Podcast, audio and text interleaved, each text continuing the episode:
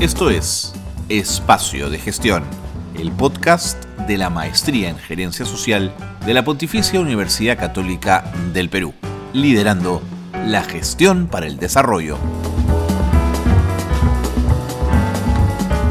Hola, ¿qué tal? ¿Cómo están? Muy buenas tardes. Comenzamos juntos un capítulo más de Espacio de Gestión, el programa de radio de la Maestría en Gerencia Social de la Pontificia Universidad Católica del Perú. Como ustedes saben, y ya es esta la última semana, nos hemos abocado en los últimos eh, programas a conversar con candidatas mujeres que quieren participar de las elecciones municipales y regionales del próximo 2 de octubre.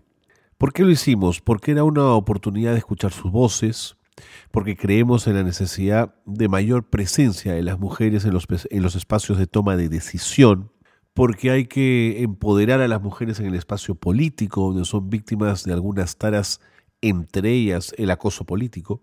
Y ha sido grato encontrarnos con eh, lideresas y dirigentes dispuestas a jugársela entero por su pueblo, y por su localidad, y por su región, y por su distrito. Y, y este haber compartido y habernos aproximado a estas mujeres creo que ha sido muy valioso. El programa de hoy no puede ser distinto, ya que estamos a puertas de las elecciones del 2 de octubre. Así que después de la pausa, este corte brevísimo, comenzamos programa entrevistando a una candidata de un distrito pequeñito, pequeñito, pero con un enorme potencial. Bienvenidos y bienvenidas, esto es Espacio de Gestión. Bien, y seguimos ya muy cerca del proceso electoral eh, a las elecciones regionales y municipales conversando con mujeres que han eh, decidido entrar eh, de lleno a la política y ser candidatas.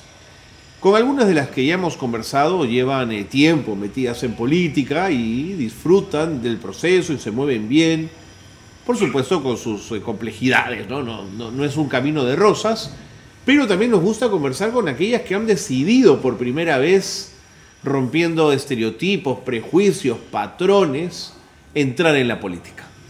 Y hoy nos toca hablar con eh, la candidata Mirsan eh, Chávez. Ella me va a decir si es Mirsan o Mirsan en un ratito. Ella es candidata al distrito de Guasmín en Cajamarca por Juntos por el Perú y nos atiende a esta hora a esta hora de la mañana. ¿Cómo le va, candidata? Bienvenida. Buenos días y buenos días también a toda la gente que nos está escuchando mediante este medio de comunicación. Eh, candidata, ¿es Mirsan o Mirsan? Sáqueme de la duda. ¿O prefiere que le digan Mardeley? No, no, es Mirsan Mardelí. Mardelí, correcto, ya lo tengo claro. Mirsan Mardelí es la invitada de hoy que postula por Juntos por el Perú. ¿Qué le parece si comenzamos esta conversación ubicando un poquito su perfil político? ¿Hace cuánto que está en política, candidata? En realidad, desde que tengo uso de razón, eh, vengo de una familia política, veo la política desde los desde muy pequeñita. Eh, mi padre fue exalcalde, tíos exalcaldes en el distrito al que yo postulo, familia metida siempre con vocación de servicio al, eh, a la dirigencia eh, política, pero es la primera vez que participo en política como candidato. Correcto.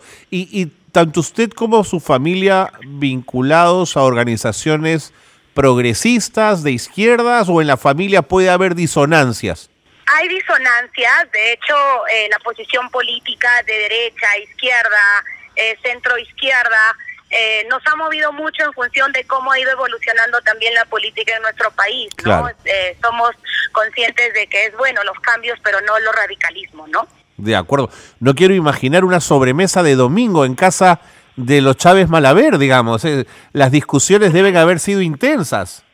Bueno, sí, de hecho sí pero siempre hemos llegado a un punto concreto, ¿no? Que, que es bueno ser agentes de cambio para lograr realmente que tengamos una sociedad mejor, una sociedad un poco justa en la situación en la que nos encontramos post pandemia, en situaciones de guerra también, ¿no? Clarísimo, clarísimo.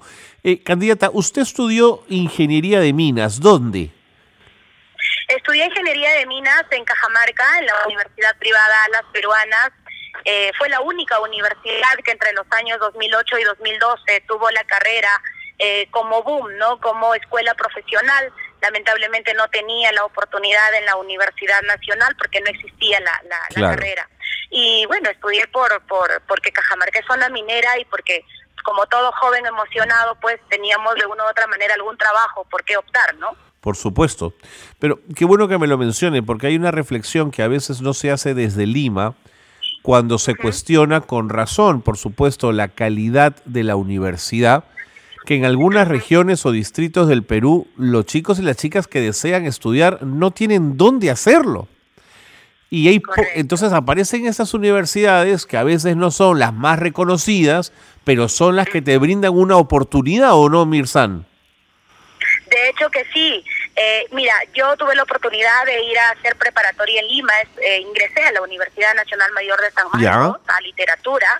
Sin embargo, el tema de las de las eh, huelgas impedía que la carrera se desarrolle con normalidad, no me acostumbraba tampoco, es muy difícil para los chicos de provincia posicionarse en una ciudad donde todo es ajeno y cuando ya se da la oportunidad de, de, la universidad en Cajamarca y de tener esta carrera profesional que era muy demandante en ese tiempo, Por porque supuesto. teníamos Yanacocha, Golf, Fisconga, entonces se dio la posibilidad y dije, ¿por qué no intentarlo? no Porque al final es, muchas las veces la universidad es un medio, el alumno es quien hace la universidad, pero tampoco voy a negar que la universidad en su momento fue muy buena, trajo Totalmente. muy buenos profesionales, nos apoyó como toda universidad cuando recién te quiere vender pues ahí su producto, ¿no? Su programa de estudios, claro. Ahora, digamos, de pronto el Perú ganó una estupenda ingeniera de minas, pero ¿se perdió una literata o insistirá por el camino? no, eh, mira, yo en realidad tuve vocación para estudiar derecho, eh, y entré a literatura por tema de puntaje meramente. No quiere decir que la ingeniería ah, no me haya gustado, pero sí, soy muy versátil también a nivel educacional desde muy pequeña, ¿no? Desde entiendo, muy pequeña. Entiendo, entiendo, claro, ya, ya, ya lo entendí. Ahora, ¿llegó a ejercer la ingeniería de minas en su región? No, mira tú, gran sorpresa, no tuve nunca la oportunidad, lamentablemente, eh, porque no contrataban gente directa, no había programas de, de em, prácticas profesionales, no había programas de reclutamiento de jóvenes. Lamentablemente yo tuve que empezar la ingeniería luego de terminada la universidad en Arequipa, en minería informal, que es donde tuve mis primeros mis primeras ocupaciones como, ah, profesional. O sea que usted conoce la minería informal, digamos, eh, claramente el problema y sus bemoles. Sí, sí, sí, claro que sí. Es lamentable lo que pasa en nuestro país, en costa, sierra y selva. De hecho, la minería informal es uno de los males y lamentablemente en la Ley General de Minería también ampara la, la ilegalidad, lamentablemente en minería, ¿no? Clarísimo, candidata. Ahora, para seguir un poco conociéndola, Juntos por el Perú es un partido que a usted le abre las puertas. ¿Por qué le interesa Juntos por el Perú? ¿Quién, quién la convoca? ¿Cómo se inscribe en el partido? ¿Cómo participa en las primarias? Proceso muy arduo, difícil para una mujer con un partido que no, no conoce, no se conoce mucho, en, la, en particularmente en Cajamarca. Eh, el proceso lo inicié yo a solicitud propia, de hecho yo nunca fui partícipe ni militante de ninguna organización política. Eh, me ha gustado mucho la política que se ha hecho con Víctor Raúl Allá de la Torre y el Partido Aprista Peruano, pero en esos años, luego lamentablemente todos los partidos para mí han sido una copia y pega de ciertos movimientos políticos a nivel mundial, pero que ninguno ha ejercido realmente un rol considerable y netamente de formación política en el país. Yo ingreso Juntos por el Perú mediante una solicitud, solicitud personal y luego todo fue un proceso interesante, las elecciones internas, aparte también que éramos lista única, ¿no? Ah, era lista única en Guasmín, no hubo una segunda lista de Juntos por el Perú. No, no, no, no, no. Lamentablemente en las regiones, en lo particular en mi región, en Cajamarca, se mueven más sí se mueven más esto los, los movimientos regionales, ¿no? Clarísimo. Su, su distrito Guasmín, por el cual usted candidatea, ¿ha tenido ya alcaldesas? No, es la primera vez, es la primera vez en casi 170 años 170 años de creación política que tiene el distrito, es la primera vez que tiene una candidata mujer, nunca ha tenido una alcaldesa. Ah, primera vez candidata, o sea, ni siquiera alcaldesa, increíble. Sí, correcto, correcto. De acuerdo para terminar de conocerla, yo quisiera saber si es usted una mujer en política, una mujer de diálogo, una mujer de consensos, Conozco gente que hasta que no llega a un acuerdo no se levanta de la mesa porque siempre hay que ir hasta lo último negociando y conversando, sin que negociar sea una mala palabra, por supuesto. Pero hay otros que no, que son un poquito más confrontacionales, van más al choque. ¿Cómo se definiría usted? Soy una mujer de, de, armas tomar, de diálogo, eh, muy estratega y siempre, siempre apelando al raciocinio, al, al marco normativo. Eh, me encanta eh, formar también esto alianzas que nos lleven a cumplir el objetivo, ¿no? En, siempre que sea en beneficio de los demás. Y soy muy caprichosa también. ¿Eso qué quiere decir? Que lo que, lo que busca lo consigue, digamos. Sí, sí, sí, sí, sí, sí. Veo las mil maneras porque creo que todo es posible, todo es posible. Todo tiene solución, solamente la muerte no, ¿no? Interesante. ¿No le preocupa eh, que en política el machismo, no solo de sus rivales, sino de su mismo grupo, le puede hacer las cosas más difíciles? Sí, de hecho que sí, de hecho que sí, pero siempre también he pensado que siempre hay una forma de darle darle la vuelta o sacarle la vuelta a esa situación machista, a la posición adversa que tienen algunos hombres de querer ser liderados por una mujer, ¿no? Claro. Siempre he sido también de que ahora vivimos en una en una en un en un mundo en el que la mujer tiene muchas más ventajas que un hombre desde el momento que está parada en la puerta de un ministerio. Se le da siempre la oportunidad a la mujer y se le abre las puertas siempre a la mujer. Muy bien. Candidata, me tengo que ir a la pausa, una pausa eh, breve porque tengo que ir con las noticias de gerencia social y al regresar, si usted me lo permite, podemos entrar de lleno a conversar sobre su distrito, sobre Guasmín, las posibilidades que tiene, cómo va, cómo va usted a imaginarse Guasmín luego de 5 o 10 años. ¿Le parece que volvamos luego de la pausa? No se vaya entonces, quédese con nosotros. Comenzamos una, las noticias de gerencia social, es muy breve y seguimos conversando con la candidata Mirzane Chávez, candidata al distrito de Guasmín en Cajamarca por Juntos por el Perú. Pausa y volvemos. Esto es Gerencia Social Noticias. Tras dos días de trabajo en mesas técnicas promovidas por la Secretaría de Gestión Social y Diálogo de la Presidencia del Consejo de Ministros, los siete pueblos originarios de la provincia del Datem del Marañón y la Comisión del Ejecutivo alcanzaron importantes acuerdos en las 12 demandas planteadas por la población. Entre los compromisos más importantes se estableció que se financiará la caracterización excepcional de 84 instituciones educativas de los siete pueblos originarios de la provincia del Datem del Marañón, con un presupuesto del 49,2 millones de soles. La red prestacional Rebagliati de Salud presentó un proyecto al concurso nacional Benchmarking que premia proyectos de mejora de calidad en establecimientos de salud, obteniendo el eh, primer lugar entre otros proyectos de mejora de calidad. La intervención ganadora consistió en el desarrollo de un curso dirigido a los profesionales de la salud con el objetivo de fortalecer competencias en el manejo oportuno de la neutropenia febril, complicación grave y frecuente en niños con cáncer. Y una intersección vial de Hollywood le dedicó este jueves un homenaje a Ima Sumac, un lugar que será ahora de memoria en honor a la cantante peruana que batió récords y una de las intérpretes de música exótica más conocidas en la década de 1950. Nueve días después del centenario de su nacimiento ocurre este homenaje. Hasta aquí las noticias de gerencia social que marcan la actualidad. Seguimos en el programa, seguimos eh, eh, conversando con candidatas mujeres, además nos hemos, eh, hemos decidido solo conversar con candidatas mujeres de partidos que tengan una probada vida democrática. ¿No es cierto? Porque no tiene ningún sentido hablar con partidos que no suman a la democracia.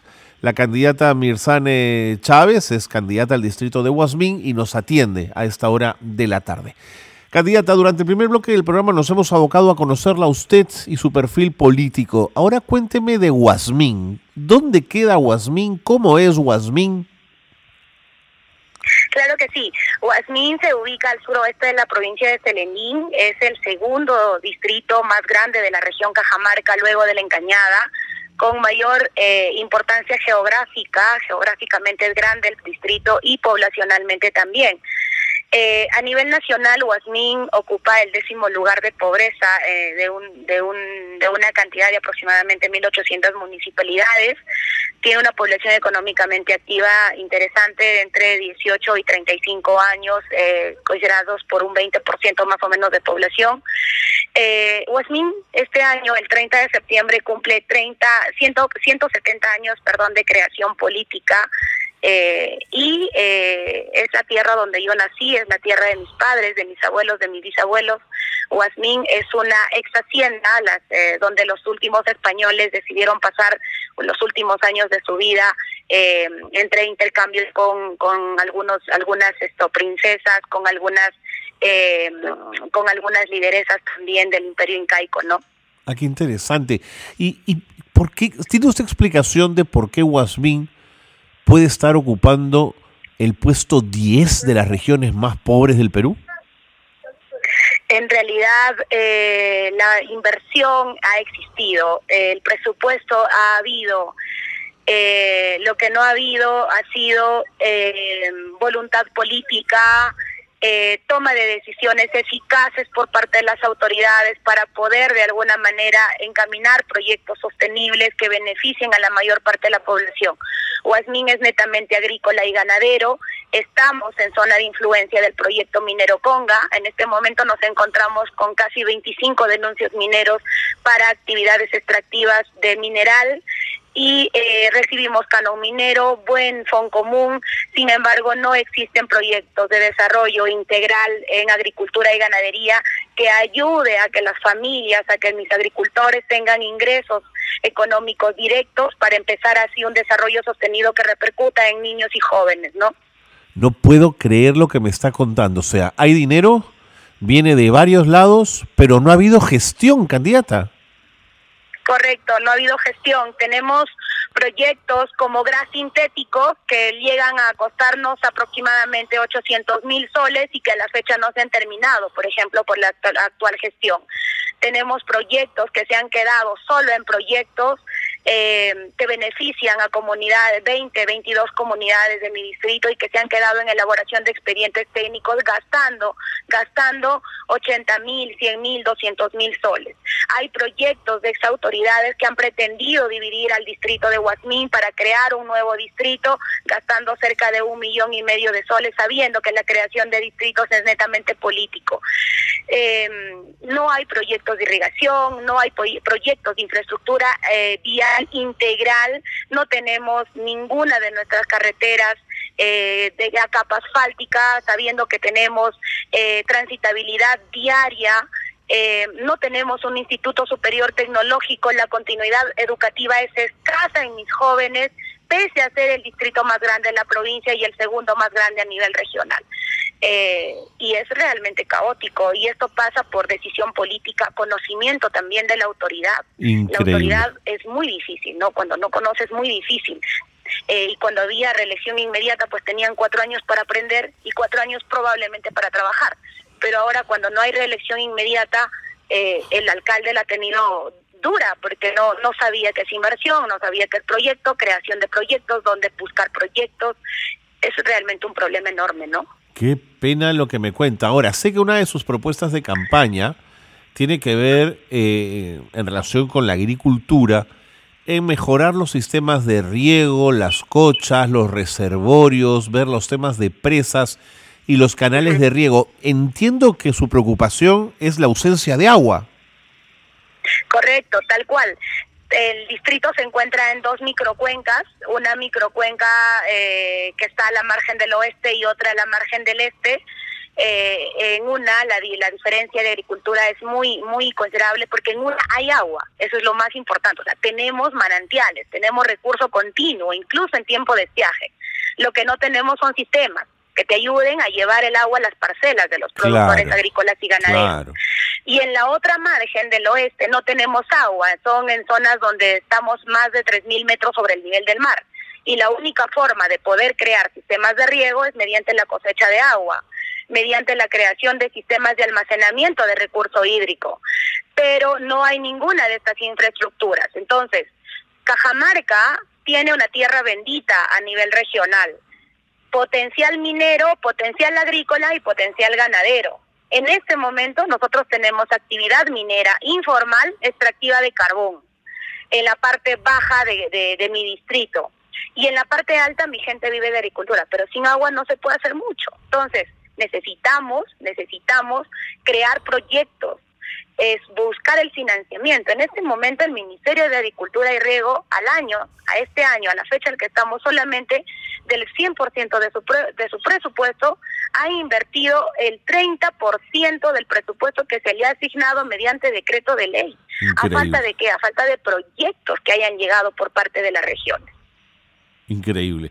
Ahora, cuando se habla de presas, eh, de pronto esto lo, lo conversará usted con, en caso de llegar a ser alcaldesa, con los técnicos o con los ingenieros hidráulicos. Ya no se, se necesita hacer presas gigantescas de presupuestos inmensos, sino se pueden hacer pequeños núcleos de agua, ¿no es cierto? Sí, sí, sí, sí, Carlos, tienes mucha razón. Mira, yo tengo ya 10 años de trayectoria profesional, 8 años de colegiada habilitada y como ingeniera de minas me he desarrollado también en el ámbito minero, pero también en el ámbito de inversión pública. ¿Y dónde más? En agricultura.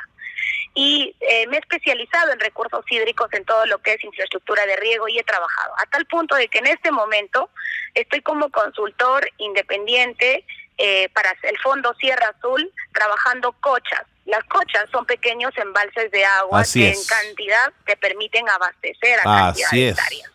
Eso es lo que queremos hacer. Pero desde el gobierno del, presidente, que este, esta política de gobierno empezó desde Llanta Humala, se empezó a implementar desde Pedro Pablo Kuczynski y ahora un poco más con Martín Vizcarra y este último periodo que quieren acelerar, eh, se ha ido eh, viendo ya la ejecución, pero más no a nivel de proyecto. Entonces, ¿qué es lo que pasa?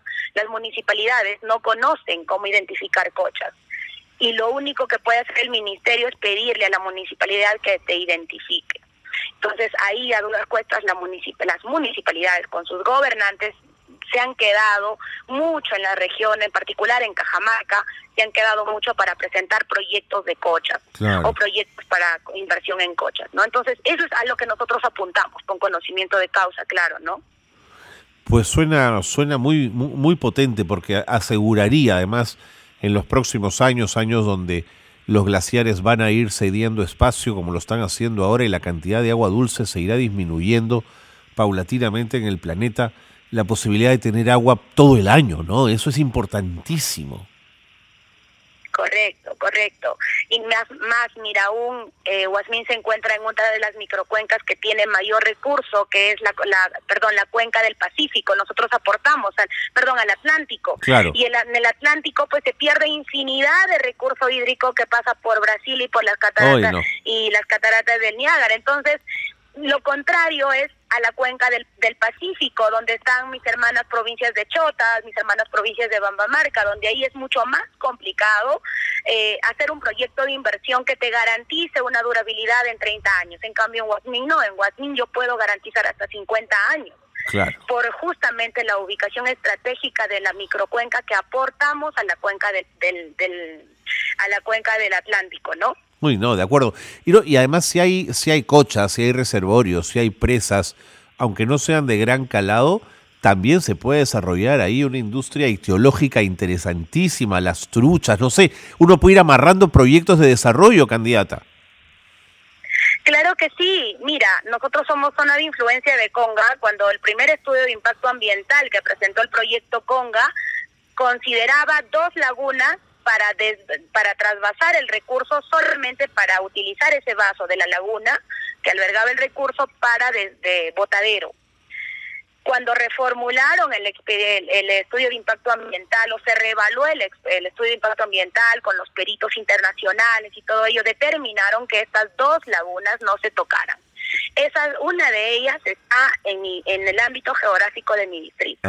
Y a la fecha, desde el 2012, no hay ni un solo proyecto de inversión que me permita agarrar esa agua, captar ese recurso para riego. Han pasado, ¿cuántos? 10 años. 12 años. Totalmente. Casi 12, 12. Y no tenemos ninguna. Entonces, si por ahí viene la inversión privada, nuevamente a querer trabajar porque es zona minera, hay recursos probados claro. solamente para corroborar de, de, de metal, de metales. Entonces, pues la empresa tendrá que, que nuevamente probablemente poner esta laguna en su estudio de impacto ambiental, pero si encuentran un sistema de riego, de ninguna manera lo van a tocar. Al contrario, ¿sabes qué? Tú me garantizas el recurso de mi laguna, con la cual yo abastezco a tantas familias, ¿no? Qué interesante lo que me está contando. Me quedaría un ratazo conversando con usted, pero el tiempo, el tiempo nos ha ganado. Candidata, quiero ofrecerle esos 30 segundos finales de programa para que se dirija usted a sus, a sus votantes, a los ciudadanos de Huasmín, hombres y mujeres, para que le apoyen con su voto. Adelante. Muchísimas gracias, Carlos. Pedirle a la población del distrito de Huasmín, de la tierra que me vio nacer, tierra de mis padres, de mis abuelos y de mis ancestros, que es momento de hacer un cambio, un gran cambio que nos permita tener a una lideresa dispuesta a sacar la cara por su tierra, dispuesta a sacrificar su tiempo, su, su conocimiento para beneficio de las comunidades. Necesitamos salir adelante y la única forma es apostando por la agricultura y ganadería. Sé cómo hacerlo, sé cómo lograrlo, sé dónde tocar puertas. Y lo más importante, quiero que ustedes se sientan representados por primera vez en la historia por una mujer. Es, han sido las sinceras palabras de la ingeniera Mirza Chávez. Voten este 2 de octubre por Juntos por el Perú, por Juntos por Guasmín. Muchísimas gracias, Carlos. Que Dios me los bendiga en grande a todos. Candidata, un gusto haber conversado con usted y mucha suerte en la campaña. Hasta la próxima. Gracias.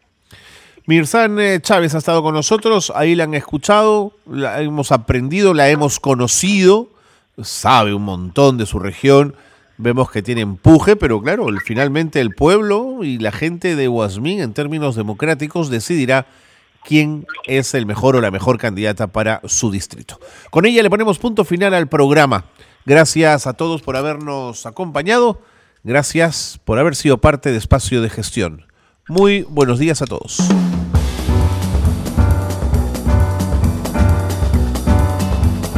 Hasta aquí una nueva edición de Espacio de Gestión, la gerencia social liderando la gestión para el desarrollo.